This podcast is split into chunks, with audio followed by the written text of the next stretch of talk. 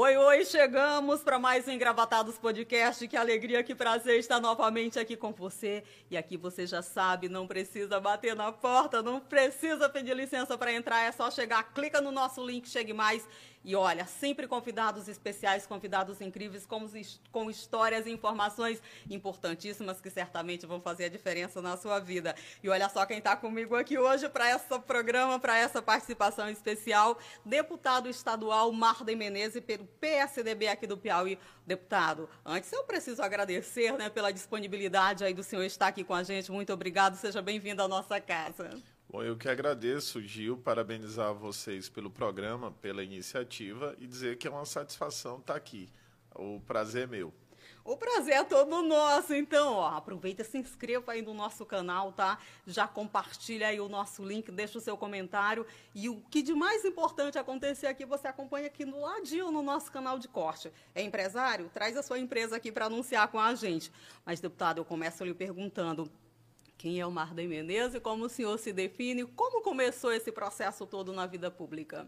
Bom, eu sou um piauiense que tem orgulho do meu estado e das minhas raízes. Né?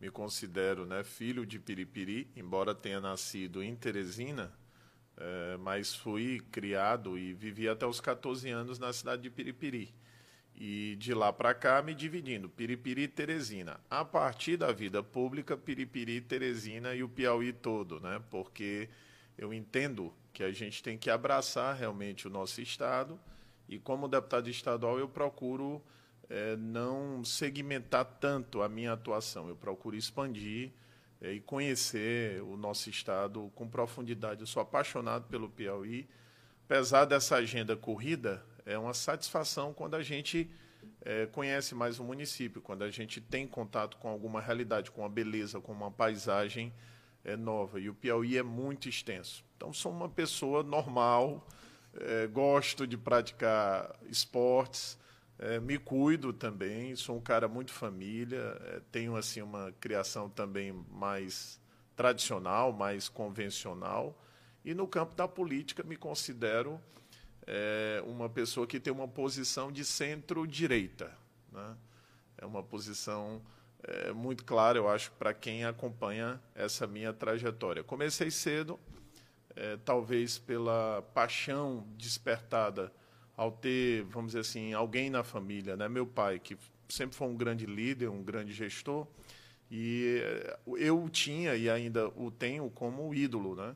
Essa paixão, ela meio que casou com o direito, que era o meu curso, né, a área profissional que eu tinha também, com, com a qual eu tinha identificação, direito e política, né, caminham é, muito próximos, né, e isso acabou me levando realmente a, a decidir disputar é, eleições, né, a colocar o meu nome à disposição do Piauí, e de lá para cá a gente vem é, tentando fazer o máximo, o melhor possível, para representar é, boa parte dos piauienses que acreditam nesse nosso trabalho.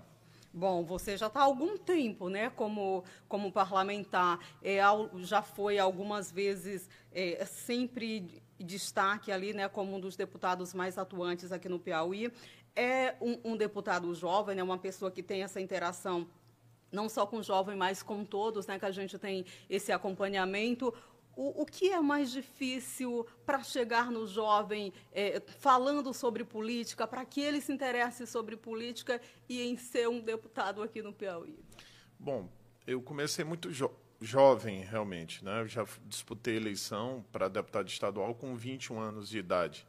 Na época, eu lembro que eu tive uma votação suficiente para ter, ter sido eleito mas é, a questão partidária, o partido não preencheu o consciente eleitoral na época. Houve uma tragédia é, relacionada a, ao assassinato do jornalista Donizete Adalto, e como eu estava no mesmo partido, isso acabou me prejudicando. Né? Quer dizer, eu fui pego de surpresa, como todo Piauí, e isso me tirou minha primeira eleição. De lá para cá, eu ingressei no PSDB, estou há 20 anos no mesmo partido, e venho procurando manter uma coerência, é, procurar sair desse clichê é, do deputado estadual ser eleito e, mesmo com um discurso é, com as propostas, né, com a construção de uma base eleitoral em um, uma posição, em um polo, e de repente a maioria acaba se entregando, né, se submetendo, né, se subjugando ao poder executivo. Então eu procuro agir de forma independente, eh, faço oposição ao atual modelo de gestão é, no Estado desde então. Quer dizer, não é fácil você fazer oposição, é, principalmente no Estado como o nosso, onde o atual governo domina praticamente todos os setores há duas décadas. Então é preciso ter muita disposição, muito desprendimento, né, muita determinação, mas eu tenho procurado é, é, dar o máximo para representar a sociedade. E eu sempre digo que eu optei por defender o povo, abajular governo. Então, estou na Assembleia para falar pela população, é para me posicionar pelo cidadão piauiense, pela cidadã piauiense, e assim tem sido. Quer dizer, abrir mão é, das chamadas facilidades, indicações, é, espaços no Poder Executivo, mas é, durmo tranquilo todo dia, com a consciência tranquila e tendo esse feedback muito positivo nessa relação é, de confiança com as pessoas que acreditam em mim, né? porque sabem que a gente tem palavra, né? que a gente dá muita importância à palavra dada, ao compromisso assumido, e assim é, tem sido. Vejo o Piauí como um estado com um enorme potencial, que já poderia estar bem adiantado em relação ao desenvolvimento, e é exatamente por isso que eu não concordo com o atual modelo de gestão. Não tenho nada de pessoal contra ninguém. Mas não posso concordar com um Estado que, ao longo desse tempo todo, tem uma saúde precária, é, que não cumpre com os direitos dos servidores. Né? No caso da saúde, dentro de uma pandemia, nem o adicional de insalubridade de 40% o governo consegue pagar. Nós temos uma segurança pública aí sucateada, delegacias depredadas, é, em péssimo estado, sem estrutura, sem veículos próprios. Né? uma segurança pública que a gente é, se assombra a cada dia com novos fatos né, de violência e a gente percebe o crescimento da criminalidade é, no dia a dia e não há uma contrapartida efetiva por parte do poder público. Você olha para a educação, você tem aí um quadro é, de abandono, onde até mesmo o precatório, né, um recurso que o Estado recebeu em torno de um bilhão de reais, que deveria ser compartilhado é, com os, os, professores, que são os maiores é, lutadores, né, os maiores responsáveis, vamos dizer assim, pela manutenção de uma educação pública e os professores que seriam os professores que seriam os maiores interessados não viram a cor de um centavo desse recurso, quer dizer que deveria ser compartilhado também é, com o magistério. Então esses fatos, né, eu pincelei aqui é, saúde, educação e segurança, né, pa, para não abranger turismo e outros segmentos, o agronegócio, enfim, são provas, né, números, é uma realidade que se apresenta aos olhos de todo, onde o Piauí realmente é, tem perdido tempo. Quer dizer, teve oportunidades de estar muito mais desenvolvido, com uma qualidade de vida bem melhor para a sua população, mas o atual modelo é um modelo que serve à classe política e não serve à sociedade. Quer dizer, é o poder pelo poder, sem um planejamento estratégico de desenvolvimento para o nosso Piauí. Então, eu diria que a dificuldade é fazer oposição é, contra um sistema que ele, vamos dizer assim, se apropriou das principais estruturas é, do Estado e ainda com a necessidade de uma conscientização maior e de um nível educacional maior da nossa população. Porque eu acho que a, a saída para tudo é a educação. Quer dizer, quando as pessoas passam a ter informação, quando elas passam a ter a, o acesso ao outro lado, a, a outra versão, que não apenas a oficial, então as pessoas passam a refletir e melhoram a sua consciência crítica. Então a grande dificuldade também é lidar com essa relação. Né? Há um domínio né, do, do, do Poder Executivo a nível de Estado, e isso é utilizado a favor é, do modelo político que está implantado, do atual sistema, e não é fácil lutar contra esse sistema. Mas a gente tem essa esperança é, de uma alternância é, que é salutar para a população e para dar uma oportunidade de que nós não reclamemos dos mesmos problemas sempre para as mesmas pessoas. Quer dizer, é dar oportunidade a quem quer fazer diferente e esperar os resultados que eu acho que é possível se fazer uma gestão, um governo com mais austeridade, é, com mais eficiência e com resultados é, mais efetivos para a população. Bom, o senhor falou aí de, de, de, várias situações, né, que tem... Chame você. Opa! Eu prefiro. Pode chamar você. Opa, ah, você você está sorrindo aí, né? Isso. Perdão, você é deputado. Citou aí várias situações, né, que tem colocado o Piauí nessa situação. Um dos problemas, né, você até pontuou, é a questão da, da segurança pública. A gente viu que teve uma audiência recente, né, você estava ali do lado para serem chamados os concursados né, da, da Polícia Civil. Dá para se resolver o problema da segurança pública no Piauí, na capital? A gente tem visto, é, você liga, né, por exemplo, liga TV, é, olha nas redes sociais, a cada momento é um jovem sendo assassinado, é um jovem assassinando alguém. Sempre o, o índice de violência tem aumentado muito. Dá para resolver esse problema da segurança pública na capital e no estado como um todo? Bom, o primeiro passo é não politizar a segurança pública, algo que aconteceu ao longo desses governos, né, do, do mesmo sistema do governo do PT. Normalmente, quando o secretário de segurança não era político, ele usou a secretaria de segurança para se tornar político. Eu acho que tem áreas que você tem que olhar com uma visão técnica, né, com uma visão realmente é, específica daquela área. No caso da segurança, se politizou muito ao longo do tempo. É, o orçamento da segurança vem diminuindo proporcionalmente, infelizmente, ao longo dos anos. Quer dizer, o, o governo tem colocado menos dinheiro é, para a segurança. E, por outro lado, o crescimento populacional e o aumento, vamos dizer assim, da criminalidade, da tecnologia, da, da, dos artifícios é, que, a, que a criminalidade tem utilizado, é, esses artifícios a gente observa que a cada dia as ações, né, os crimes, a prática de, de delitos, ela, eles têm sido mais difíceis, vamos dizer assim, de serem detectados.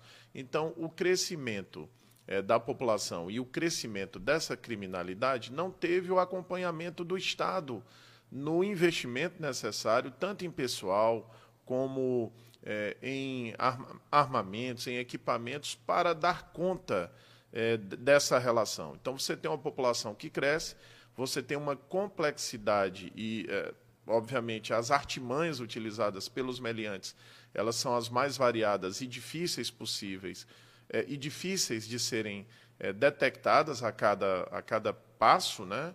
São golpes diferentes, são estratégias diferentes, e o Estado não tem acompanhado na mesma velocidade é, essa situação. Você vê, nós temos aí um déficit enorme de homens e mulheres, de pessoal, né, de, de material humano, tanto na Polícia Civil como na Polícia Militar. Essa audiência pública realizada é, recentemente, provocada por mim, é para suplicar. Nós estamos é, apelando, pedindo ao governo do Estado que chame os concursados para a Polícia Civil. Por quê? Porque lá tem mais de 500 vagas em aberto né, necessárias não são novas vagas de trabalho, é a reposição daqueles que se aposentaram, que faleceram, ou seja, são as vagas que são necessárias serem preenchidas.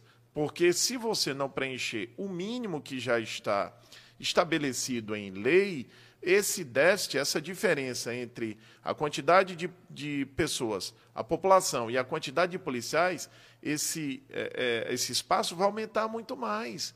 Então você vai ter uma população enorme e uma quantidade pequenininha de policiais para dar conta disso. No Teve da... resposta? Já o que realmente de concreto saiu a partir dessa audiência realizada recentemente? Bom, o secretário de segurança, Gil, ele deixou assim entendido, né, assumiu o compromisso de mandar um plano para iniciar o curso de formação, é, o segundo curso de formação é, dos atuais classificados que estão aguardando ah, o seu chamamento. Só que esse plano ainda vai para uma comissão é, liderada pelo atual secretário da Fazenda, que vai decidir se acolhe, né, se vai fazer essa despesa nesse momento ou não.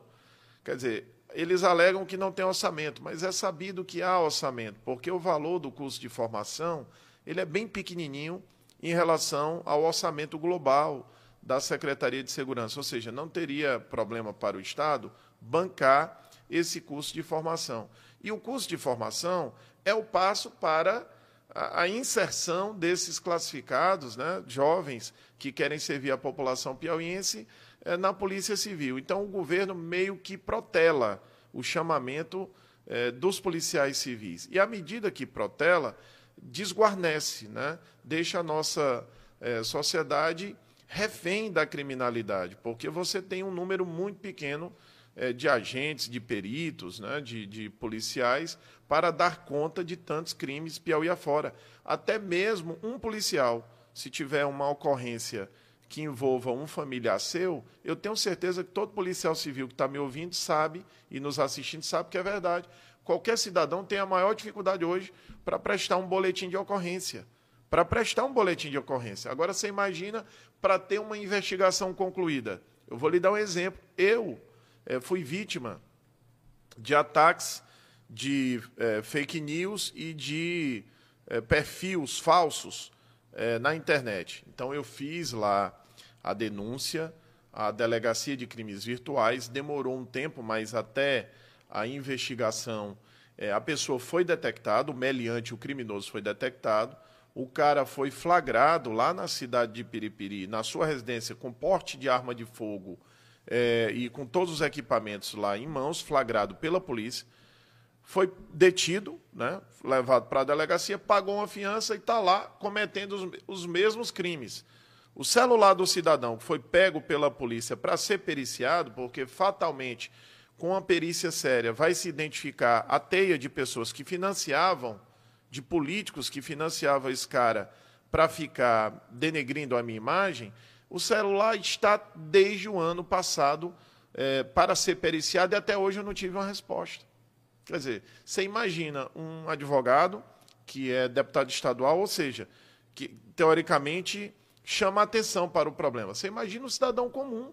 Quer dizer, é, com a gente acontece dessa forma e as pessoas mais humildes, né, que muitas vezes não têm acesso ao advogado, que têm dificuldade para ter uma defesa é, que acompanhe... Não tem o conhecimento não tem o conhecimento, chegar, enfim. Né? Então, é, essa é a realidade do Piauí na segurança, né, como você perguntou. Então, é, se esses recursos né, que são disponíveis fossem bem aplicados, não há dúvida de que a situação é, seria mais controlada, onde há o ser humano, há o amor, há a compreensão, né, há a fraternidade, mas há também a cobiça, a inveja, a traição né, e a violência. E a gente tem que é, preparar os serviços é, em todas as áreas, áreas, desde a educação, mas no caso da segurança, para combater esse lado ruim da sociedade que é a violência. Quando a gente fala em violência, nós não estamos falando apenas ou né, apenas de uma forma muito, muito simplória, porque aí é, acarreta uma, uma junção de coisas, né, deputado? É, é tudo muito complexo. Aí vem a falta de emprego, né, vem a falta de, de políticas públicas, políticas sociais que sejam bem implantadas. Você mesmo já destacou a questão da educação, a questão da saúde, ou seja, é uma complexidade, é uma rede que acaba né, afetando ainda mais a, a, questão da segurança como um todo. Né? E se não tiver um olhar sensível para se resolver isso, a tendência é, é, não chegar a lugar nenhum, ou melhor, a um lugar extremamente obscuro que a gente não quer penetrar ainda mais. Né? Bom, simplificando, como é que eu imagino, como é que eu penso? Né? Você tem um, uma doença hoje, você tem um problema, você tem que tratar, remediar.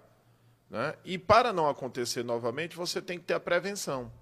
Então, o Estado ele tem que atacar hoje o que está é, afligindo a sociedade, ou seja, existe uma onda de violência. Então, tem que ter um investimento a curto prazo para estancar isso. Mas tem que ter também um olhar, a partir de então, para a prevenção, objetivando o futuro. Então, você tem que ter ações, é, no caso, a aplicação do remédio, mas tem que ter a solução a médio e longo prazo para o futuro, que aí passa pela educação, pela qualidade de vida. Então, o Estado ele tem que ser eficiente e como ele lhe tira muito dinheiro, ou seja, quem é que banca tudo isso? É o cidadão que paga os seus impostos. Então, o Piauí cobra uma carga tributária altíssima. Se há uma retirada enorme de dinheiro do bolso do trabalhador, do comerciante, do empresário, do cidadão, do profissional liberal, e esse dinheiro banca essa mega estrutura pública que nós temos, então esse dinheiro tem que ser aplicado naquilo que é necessário. Em se tratando de segurança, é combater, atacar o problema agora, mas olhando a médio e longo prazo, nós temos que ter uma educação de qualidade, temos que ter bons hospitais, bons serviços, para que a sociedade tenha alternativas e que a, a nossa criançada, desde a sua base, tenha um encaminhamento diferente da violência e da criminalidade. É assim que eu penso. Você destacou a questão né, da, carga, é, da situação tributária, os impostos que o brasileiro paga, que são elevadíssimos. A sociedade brasileira, o piauiense, não, não é diferente, está vivenciando um momento dificílimo. É, vilão alta dos combustíveis, ICMS ali sempre ó, né, nessa discussão. É, qual é a visão é, a sua visão, né? Já ia chamar de senhor de novo. Pode chamar você. Qual a sua visão sobre toda essa problemática, né? O que a alta do combustível, que não é só aqui no Piauí, né? Mas de uma forma geral tem acontecido no país e que o ICMS está aí na ponta, está uh, sendo destaque nesse momento. Bom, a gente escuta do governo federal e tem sido um, um, um discurso, né, do atual governo federal a redução progressiva das, dos impostos federais, dos tributos federais sobre combustíveis. Aqui no Piauí, eu sou testemunha né, do governo ter aumentado de maneira excessiva, abusiva, esses impostos. É uma, assim, uma virtude, é um fato que eu preciso ressaltar. Ao longo de toda a minha trajetória política, o Marden jamais votou em qualquer projeto para aumentar imposto no Piauí. É, é uma coisa que precisa ser dita. Quer dizer, eu, ao longo da minha trajetória como deputado estadual, nunca votei para aumentar um só imposto no nosso Estado. Eu luto para a redução é, é, proporcional, equilibrada é, desses tributos estaduais. Então, recentemente, o governo do Piauí, é, na legislatura passada, ao final dela, ele promoveu um dos maiores aumentos de ICMS é, sobre combustíveis. A alíquota de CMS do, do Piauí é a segunda mais pesada do Brasil, só perde para a do Rio de Janeiro, o que não se justifica. Estávamos lá, eu e poucos colegas da oposição lutando contra. A maioria da Assembleia entendeu que o governador estava certo em aumentar imposto sobre combustível. O resultado está aí. São aumentos sequenciados, né, quase que diários, semanais, é, do, no preço dos combustíveis. Para acabar com essa celeuma, nós convocamos uma audiência pública, que será feita agora no dia 14 de outubro. Para esclarecer a sociedade, é importante que a sociedade entenda que desse valor absurdo eh, da gasolina, por exemplo, o que é que fica com o governo federal, o que é que fica com o governo do estado e o que é que ficam com os postos, enfim. Porque há também uma criminalização dos postos de combustíveis, quando, na verdade, o empresário também é vítima dessa excessiva carga tributária. Então, eh, em todos os aspectos, o Piauí tem sido campeão em aumentar imposto. É um governo que é muito bom, o governo do Estado é muito bom para cobrar imposto, mas observe, os serviços que são ofertados à população são os piores possíveis. É por isso que não dá para concordar com o modelo de gestão que cobra muito imposto e é muito pouco eficiente na satisfação das necessidades mais básicas eh, da população piauiense.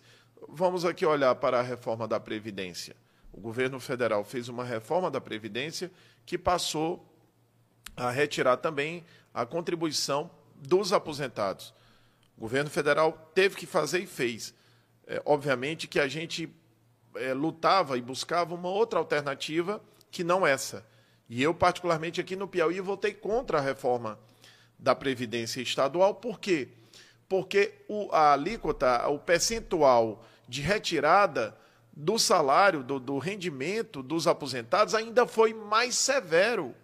mais pesado do que o federal. Ou seja, o pessoal aqui do, do governo do estado ficava, ah, o governo federal está fazendo aí uma reforma é, da Previdência tirando dinheiro do aposentado. O discurso deles aqui.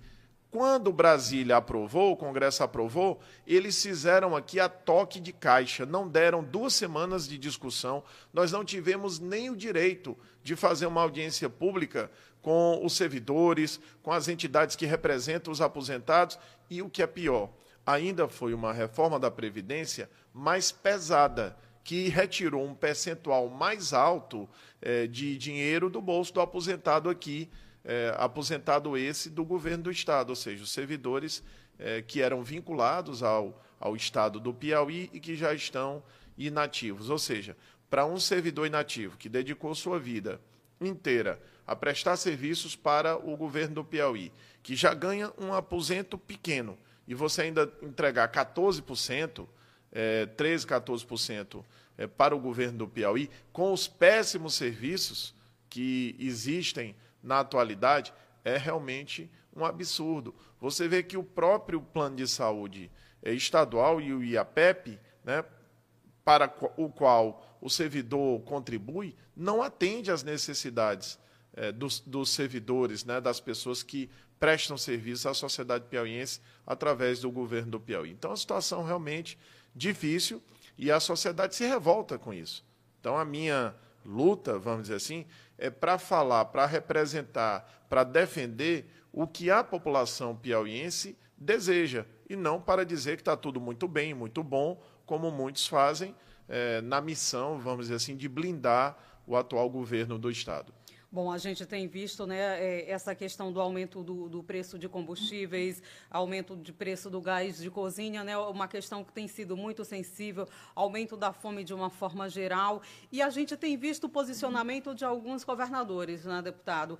E, inclusive, por exemplo, o presidente da Câmara, Arthur Lira, né, citou recentemente que, que, que, não se admitiria esse aumento né, do, do, do, ICMS, que é um imposto dos estados, né, que é um imposto ali gerado, é arrecadado pelos estados.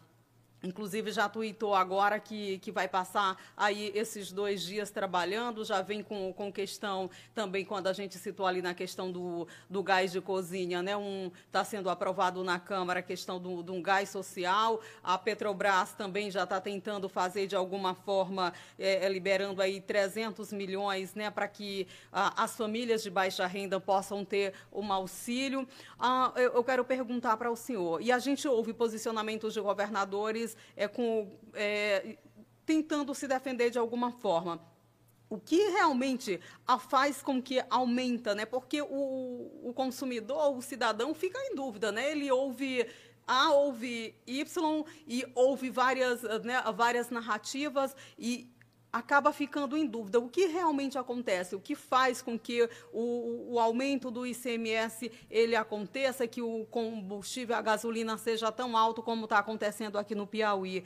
É realmente culpa dos governadores? É falta de política é, do governo federal, uma política econômica que possa ajudar? É a questão da valorização do real, porque a gente sabe, né, foi divulgado agora que o real é dos países das moedas de países emergentes é a terceira mais desvalorizada, é o aumento do dólar, é o preço do barril do petróleo que está muito alto na Europa, é muita coisa, deputado. Bom, é, em relação à situação, à carga tributária dos estados, nós já temos bons exemplos recentes, né? O caso do governador do Rio Grande do Sul, que inclusive é do meu partido, o Eduardo, Eduardo Leite, Leite, jovem, é, pegou um estado, é, uma máquina muito pesada, que tinha muitos servidores e muitos aposentados, ou seja, o estado ele já inicia o mês com uma despesa fixa enorme, né? então ele tem que arrecadar para pagar essa, essa despesa fixa, fora os investimentos que se precisa ter, estradas, né? qualidade de saúde, novos hospitais, novos equipamentos. E recentemente ele já iniciou um processo de redução do ICMS estadual do Rio Grande do Sul, ou seja, pegou um estado pesado, numa situação difícil, já equilibrou os serviços, quer dizer, tornou a máquina mais leve, a máquina estatal, a Sim. máquina administrativa, e agora passa a um, um, uma nova etapa de redução de impostos. O governador do Mato Grosso do Sul também já encaminhou à Assembleia Legislativa uma proposta de redução do ICMS sobre vários é, é, objetos, né, combustíveis e outros produtos. E a gente espera que esses exemplos sejam seguidos por outros governantes, por outros governadores. Qual é a conta? É, não, há muito, não há muito segredo. Você tem uma máquina estatal pesada, quer dizer, com muita gente é, empregada, onde o Estado continua é, mantendo serviços que não são essenciais é, sustentados e outros essenciais descobertos, mas isso tudo tem uma despesa. É, é como se fosse a sua despesa de casa. Você, tem um, você entra no mês com uma despesa fixa. É, a, desculpa. Não, tranquilo. Água, água, luz, né, condomínio, quem mora em condomínio, é, e a, a cesta, né, o, o, supermercado. Então você tem uma despesa fixa. E aí você tem os variáveis. Você, você tem que se vestir, você tem que botar uma gasolina, né? Você, às vezes aparece um aniversário é, do, do, de um amiguinho do filho, você tem que, que comprar um presente. Então, você tem a despesa fixa e tem uma despesa mais flexível, que aí vai do seu julgamento, né? Do, de você entender que pode ou não pode é, fazer, contrair aquele compromisso. No caso do governo, é assim: você tem uma máquina imensa, pesada, que quanto mais ela está pesada, mais impostos esse mesmo Estado precisa tirar para sustentar esse peso.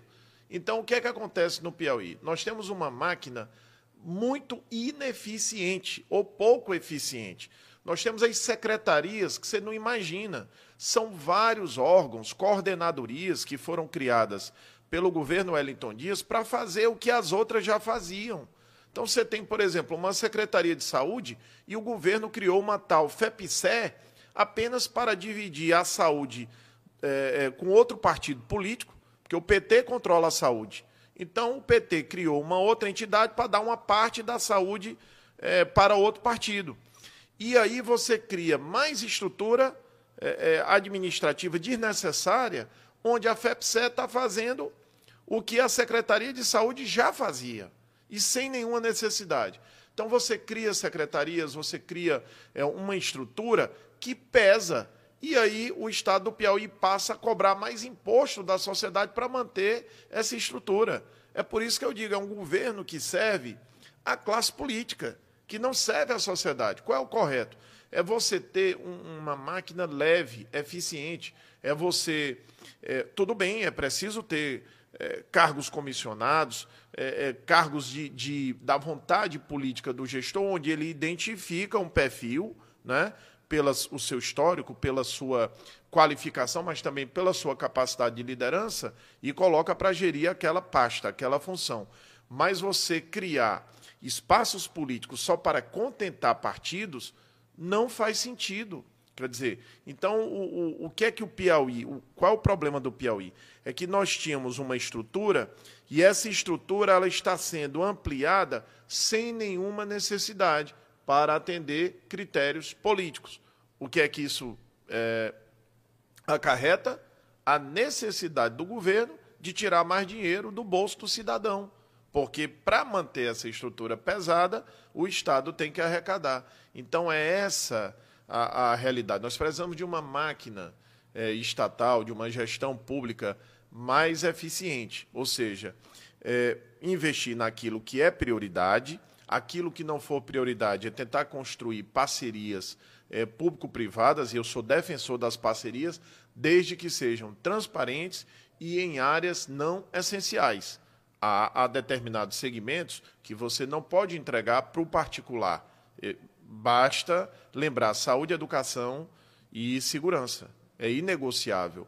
Mas há segmentos que é possível, sim, se fazer uma parceria público-privada. Público e diminuir a mão política é, é, do Estado. Você tem que ter o critério político? Tem, mas isso tem que ter limite. E no atual modelo é, piauiense, é primeiro a política e depois à sociedade. Com isso nós não concordamos. Você é favorável que exista um ICMS fixo para todos os estados, como destacou, como deseja o presidente da Câmara Federal, Arthur Lira? E eu já emendo aqui uma outra pergunta, desculpa. O PSDB aqui no Piauí apoia Dória ou Eduardo Leite?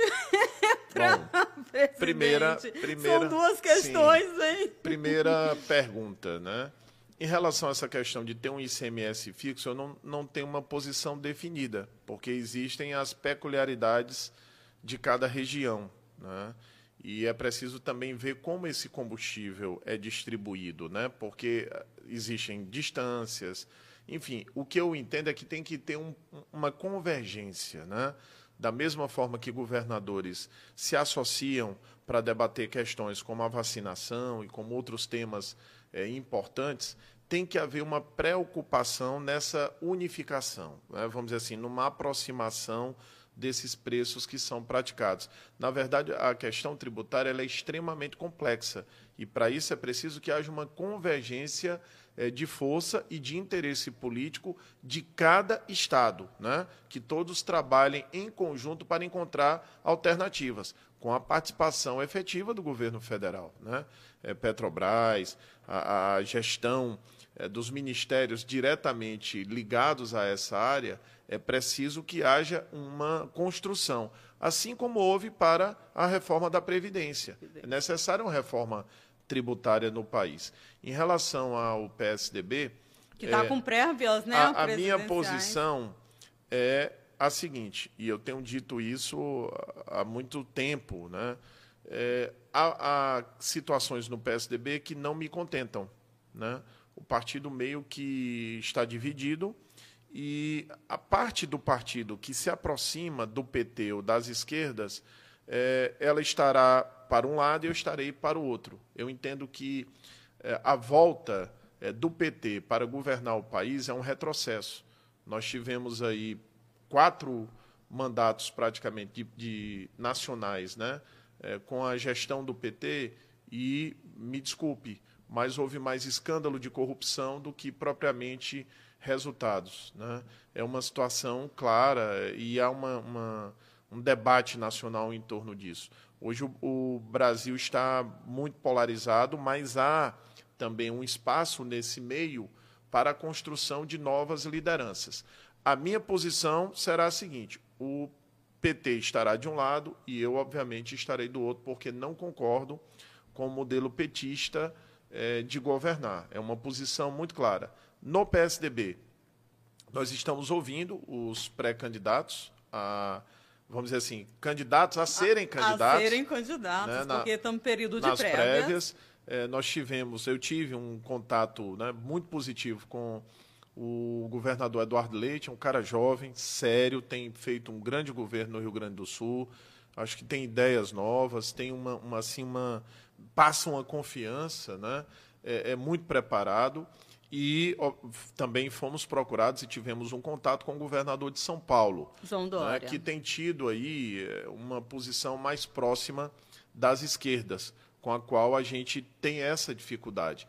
Então eu não decidirei sozinho, né? Eu tenho é, uma construção é, de, de muita união, de, de, assim a gente tem essa essa relação de confiança, né?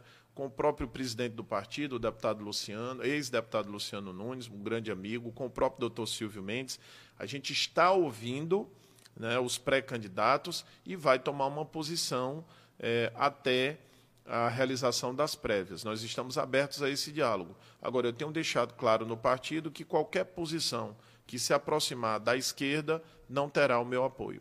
Bom, prévias que é, o resultado acontece agora em novembro, né? E o, o, governador do Rio Grande do Sul, Eduardo Leite, recebeu um apoio importante, né, do senador Tasso Gereissati e tem uma conversa ali com o ex-presidente Fernando Henrique Cardoso, né? Mas eu queria perguntar Tem até a possibilidade dele vir ao Piauí. É, nós recebemos ontem o contato da assessoria do, do Eduardo e ele quer vir ao Piauí antes das prévias, exatamente para vir pedir o nosso apoio e para ter esse contato com o nosso Estado.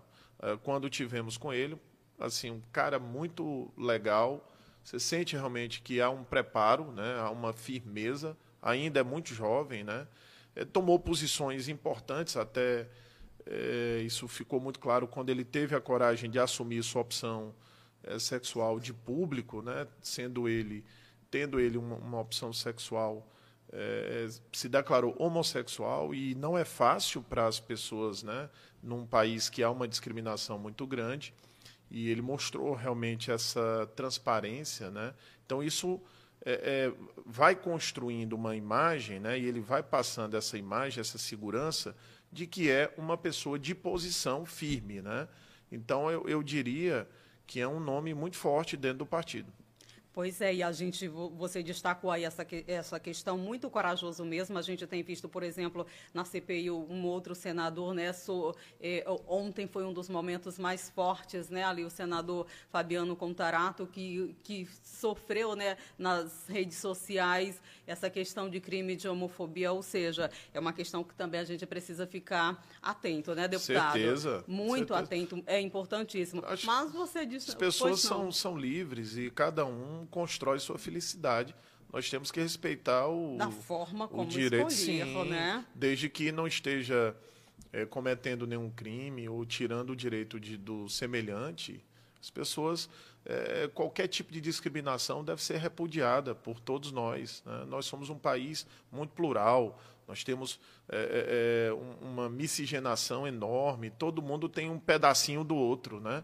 A gente não tem como separar um Brasil de brancos, de negros, de, de católicos, de evangélicos. A gente tem que integrar. E eu, eu sempre trabalho para acabar com qualquer tipo de rivalidade. Antigamente no interior tinha essa história. É, por exemplo, na minha região aqui, né? Tinha a história de colocar Piripiri contra Piracuruca, de Pedro II contra Piripiri, de Campo Maior é, contra Altos, de Floriano contra Picos também aqui tem que acabar com isso. As cidades, a população, nós temos é que dar as mãos e nos ajudarmos. E isso é, também a nível de Estado e a nível de sociedade, né? O seu vizinho, o seu semelhante. Eu acho que se todo mundo respeitar o direito do, de quem está do seu lado, nós vamos ter uma, uma sociedade bem melhor. Somos vários Brasis, claro, num só Brasil e todo mundo com o mesmo objetivo, né? Conquistar o melhor e Se ser você me feliz. perguntar qual é a sua cor, eu sou pardo, mas eu tenho um sangue aqui de índio também, de, oh, de a negro. miscigenação né? aí é gigante. É. Mas você falou do, né, do ex-prefeito Silvio Mendes aqui ex-prefeito Silvio Mendes, que é um dos nomes que estão postos aí nessa pré-campanha para o governo do Estado, né, junto com a deputada federal Iracema Portela. Como é que a oposição está chegando para essa disputa? Como é que você está vendo a adesão da população? Porque você, né, a oposição já está em pré-campanha, são vários municípios, 224 para visitar. Como é que tem sido isso e que nome tem disputado mais aí, você que está de pertinho, o deputado Marda, hein? Olha, eu, Gil, eu estou muito confiante eu acho que dessa vez a gente vai conseguir promover a mudança no Piauí. Nós temos, eu particularmente, né, fiz várias campanhas é, pela oposição, muitas vezes até praticamente sozinhos, né? Porque quando nós tentamos com o doutor Silvio, com o próprio Firmino, com o Luciano, meio que a gente saiu como Robson Crusoe, né? Aquelas pessoas que não se sentiam satisfeitas com o atual governo, elas precisavam de uma alternativa. E, como eu te disse, esse governo sempre manteve uma base política muito numerosa em torno dele. Né? Geralmente as pessoas se concentram em torno do poder. Né? É uma realidade da qual a gente não pode fugir. Quer dizer, normalmente quem está no poder concentra mais políticos em torno de si. E a gente sempre saiu com essa altivez. Não, a gente tem, não está certo, não está legal o que está acontecendo, nós não concordamos com o tipo de gestão e nós temos que dar uma alternativa ao Piauí. E assim foi. Firmino tentou, Silvio tentou, Luciano tentou. Só que nos faltou é, a capilaridade, a presença mais significativa no interior. Então, hoje, qual a nossa análise? Né? É sabido que há um arrependimento muito grande, assim, uma decepção do Teresinense com a atual gestão.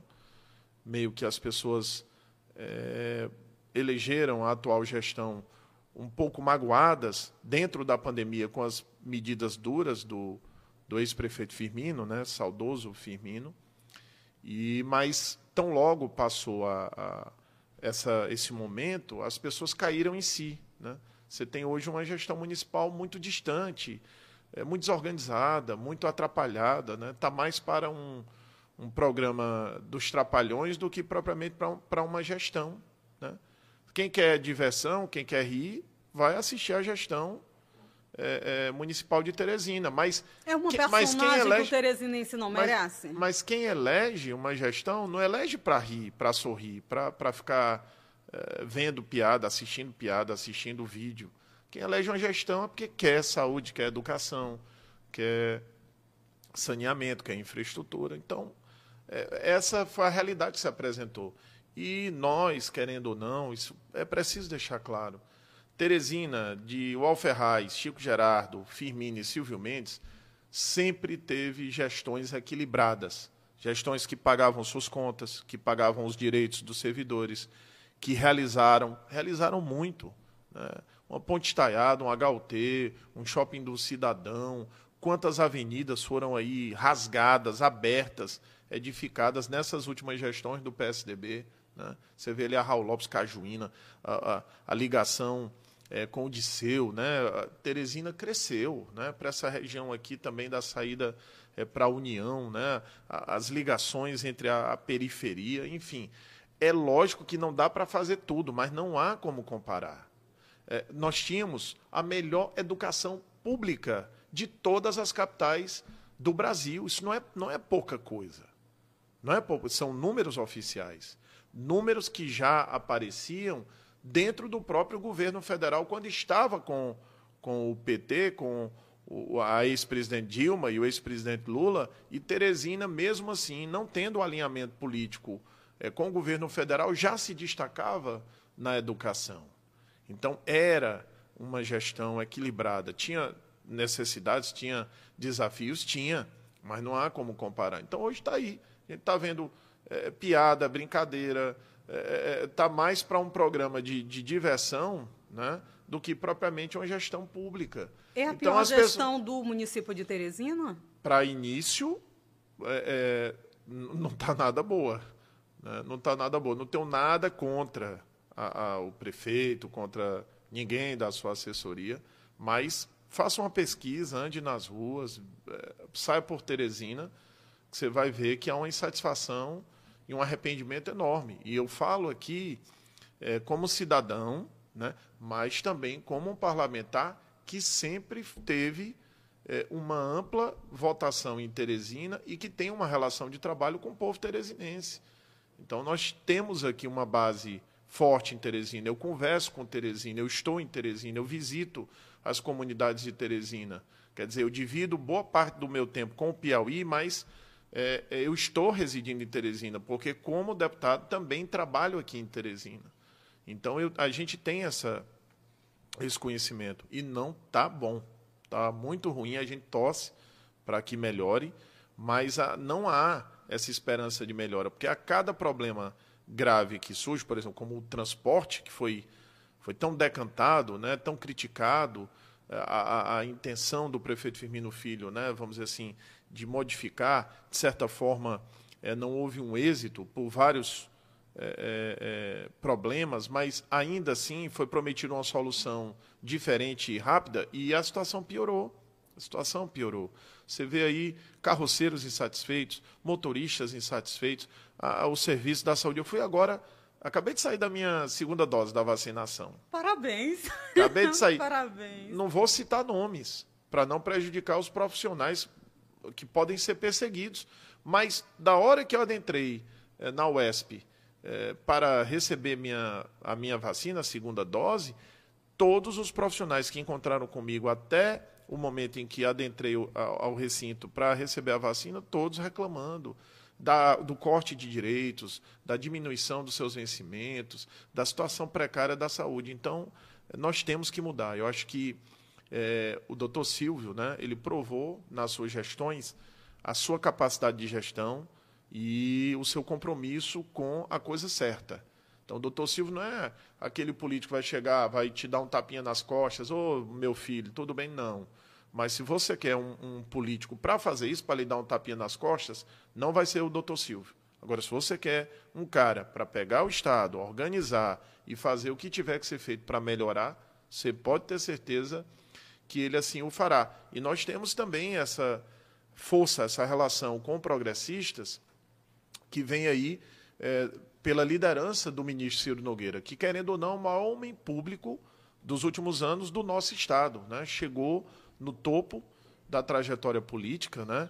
e, é, diga-se de passagem, tem feito mais pelos municípios do Piauí, como senador e agora como ministro, do que o próprio governador e toda a máquina administrativa do Estado. O senador Ciro colocou recursos praticamente para todos os municípios do Piauí.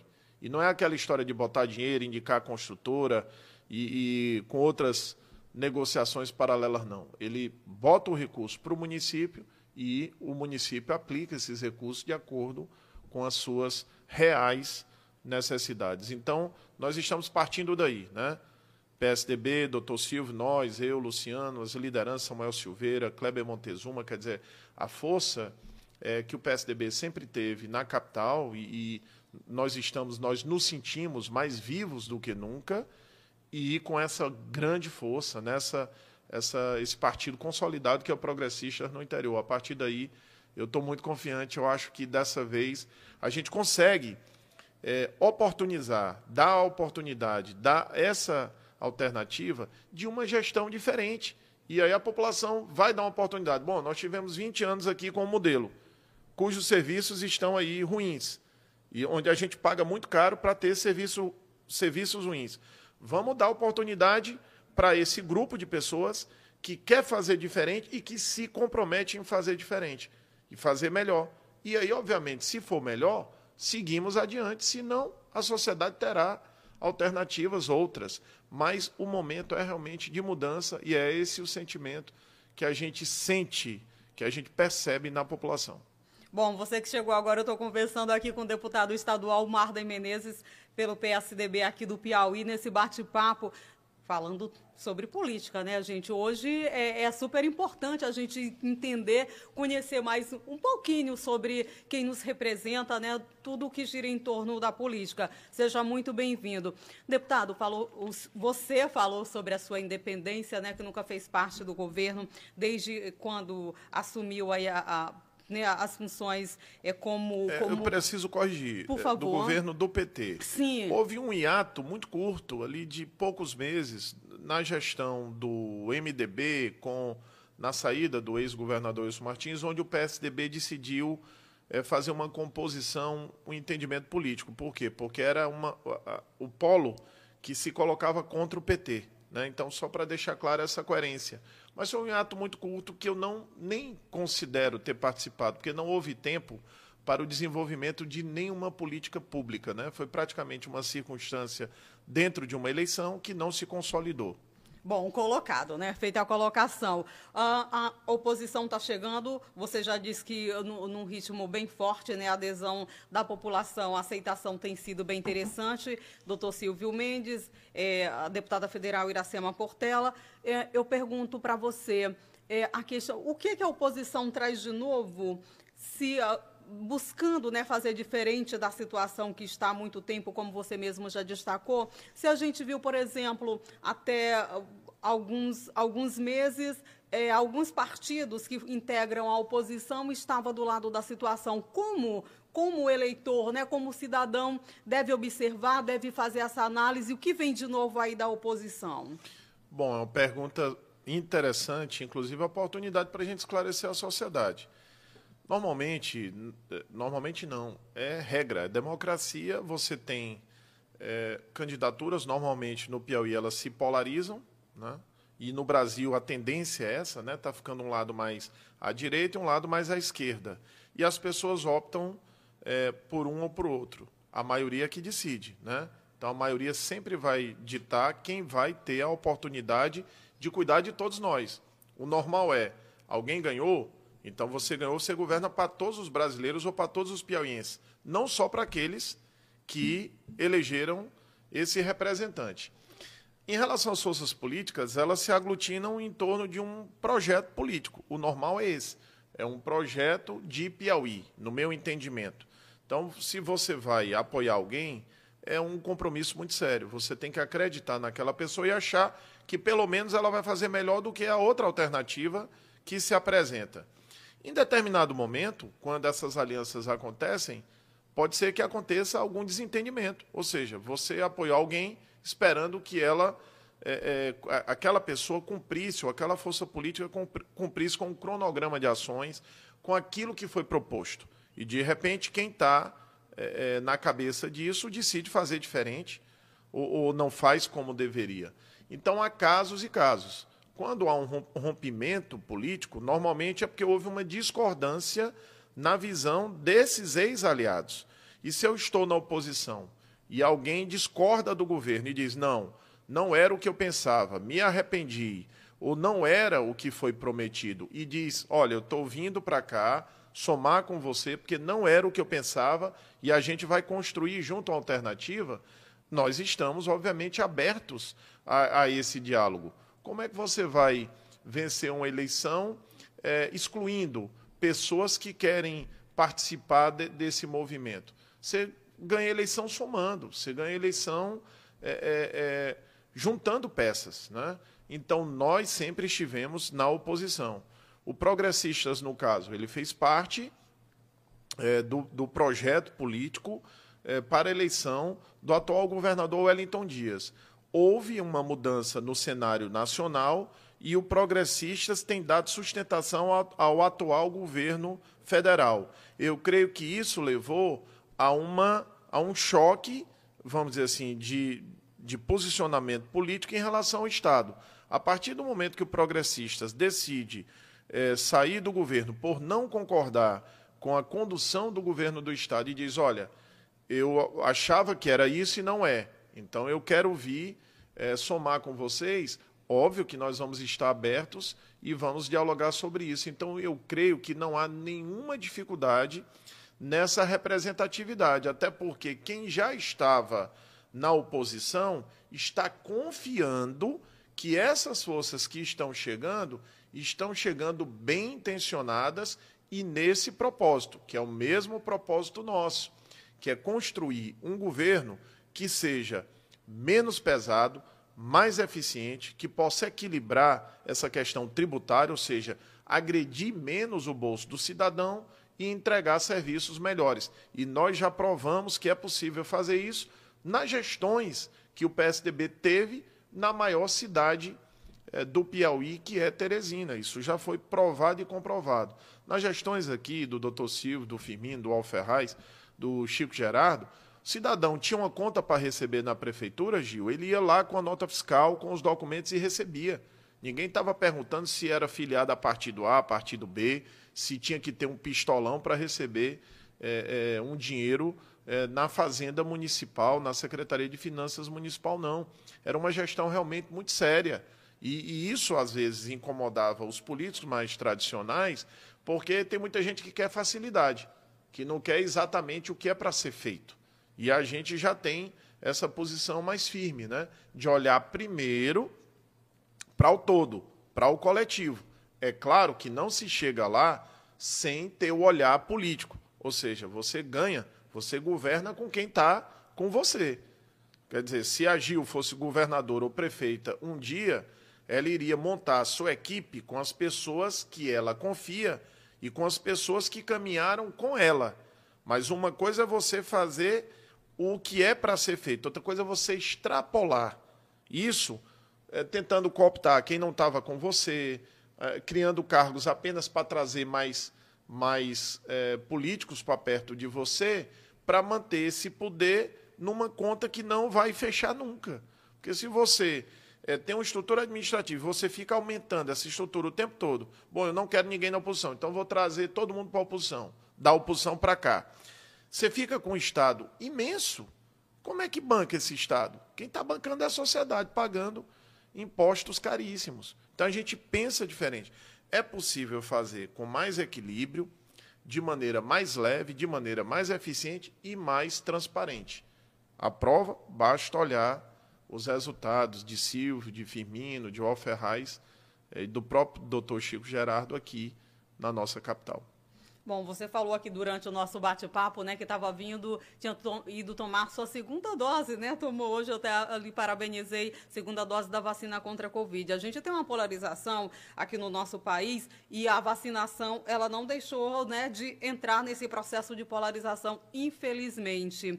É, você é um cidadão, é um homem público, já tomou a vacina, já fez questão de postar. É importante estar tá incentivando a população a tomar vacina e o quanto a vacina tem ajudado é, nesse processo aí de nesse processo de flexibilização, né, de melhoria da economia aqui no estado, no país como um todo. Com certeza, eu fiz questão é, de até dar publicidade dos passos para dar o exemplo, né? Então eu fui na minha idade certa, como todo cidadão, fiz lá o meu agendamento, fui lá. E é assim que deve ser. Vacina, a gente não deveria nem ter que fazer isso, deveria ser algo supernatural, como em qualquer país mais evoluído no aspecto educacional. Né? Você tem um problema, uma pandemia, um, um, uma doença né, que você precisa se precaver em relação a ela, então você vai normalmente no posto de saúde e não precisava nem fazer o registro.